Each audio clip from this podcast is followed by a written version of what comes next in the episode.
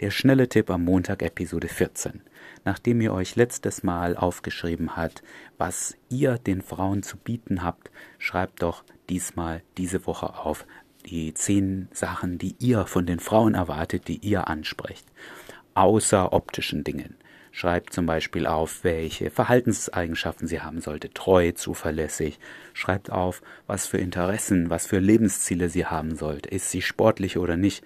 Überlegt euch einfach mal, was euch wichtig ist und so werdet ihr bessere Frauen kennenlernen, ihr werdet besser qualifizieren und filtern, welche Frauen euch überhaupt gefallen.